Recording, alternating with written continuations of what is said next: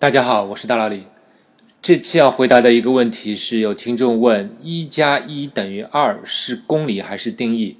这个问题非常有意思。其实大老李小时候也考虑过这个问题，但是一直没有想通过这个问题。那么我现在可以回答说，我的理解是一加一既是公理也是定义，而且里面可能公理的部分占百分之八十吧。这个问题其实可以从两方面来看。一方面，我们小学的时候，老师似乎是直接就开始教我们一二三四加减乘除了，他们从来不会定义什么是一二三四，什么是加减乘除。这其实是因为我们最早的，其实整个人类开始理解数学的话，最早的体验就是从自然数开始。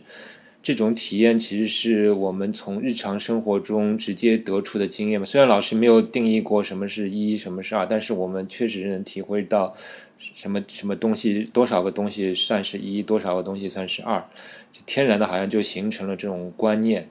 这其实符合数学里有一种流派叫直觉主义吧，他就是认为数学里的所有的观念其实都是人的一种一种直觉所得来的一种观念。到很后来，很后来之后，可能要到十九世纪的时候，人们才想到要把数学公理化，因为公理化才会显得比较科学嘛。那么数学总需要有一个推理的起点。那么其实数学公理化到目前来看呢，也没有非最终的终极统一标准。现在有一个比较常用的算术公理系统叫皮亚诺算术公理。他提出了五条公理，他的五条公理是这样的：他第一条说零是自然数，当然你这里马上会挑战我了，嗯，你会肯定会问什么是自然数呢？那我现在没办法回答，我只能先暂时，咱们先暂时先搁置这个问题吧。反正他第一条叫零是自然数，第二条叫每一个确定的自然数 a 都有一个确定的后继数，就是跟在它后面的一个数。这个跟在它后面这个后继数，它也是一个自然数，这是它的第二条公理。其实这个后继意思就是加一的意思，当然它不能说加一了，因为它不没一还没有定义过，对吧？你说加一，那个又多了一条新的新的东西，又没办法定义，所以它就说是后继。那意思就零的后继当然就是一，一的后继就是二，其实就是这个意思。它的第三条公理是说，对每个自然数 b、c。B 等于 c，当且仅当 b 的后继数等于 c 的后继。其实意思就是说，一个自然数它只会有一个后继，一个后继的数它只只能成为另一个数的唯一的一个数的后继，就是其实这个意思。也就是说，自然数就是可以，就是说没有不混乱吧，不会混淆，就这个意思。第四条是零不是任何自然数的后继，也就是说零没没有它再往前面的那个数了。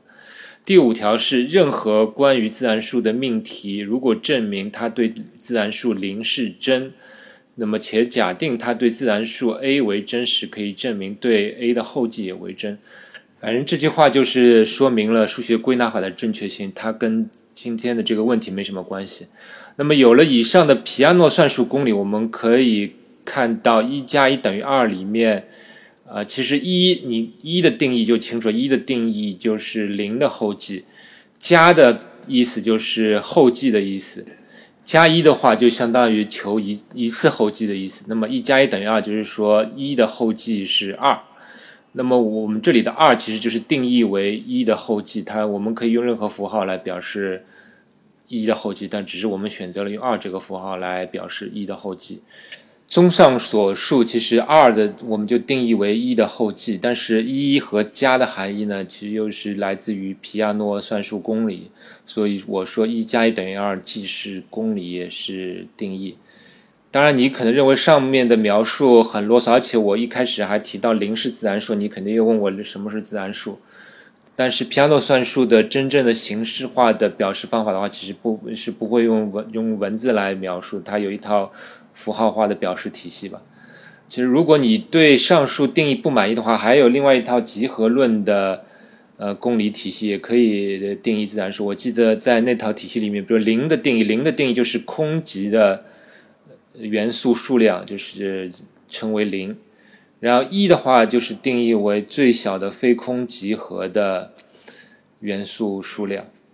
那么二怎么定义呢？二就是把已经定义过的集合，呃，放在一起成成为一个新的集合，就是我们把空集和最小的只有一个元素的集合放在一起，其实就是二就包含了零和一这两个集合，形成一个新的集合的集合数量。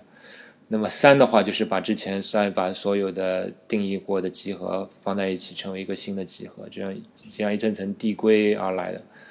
反正也是挺抽象的，有点拗口的一个定义吧。但是没办法，你一定要把这个数学全部公理化，那只能搞成这么个样子。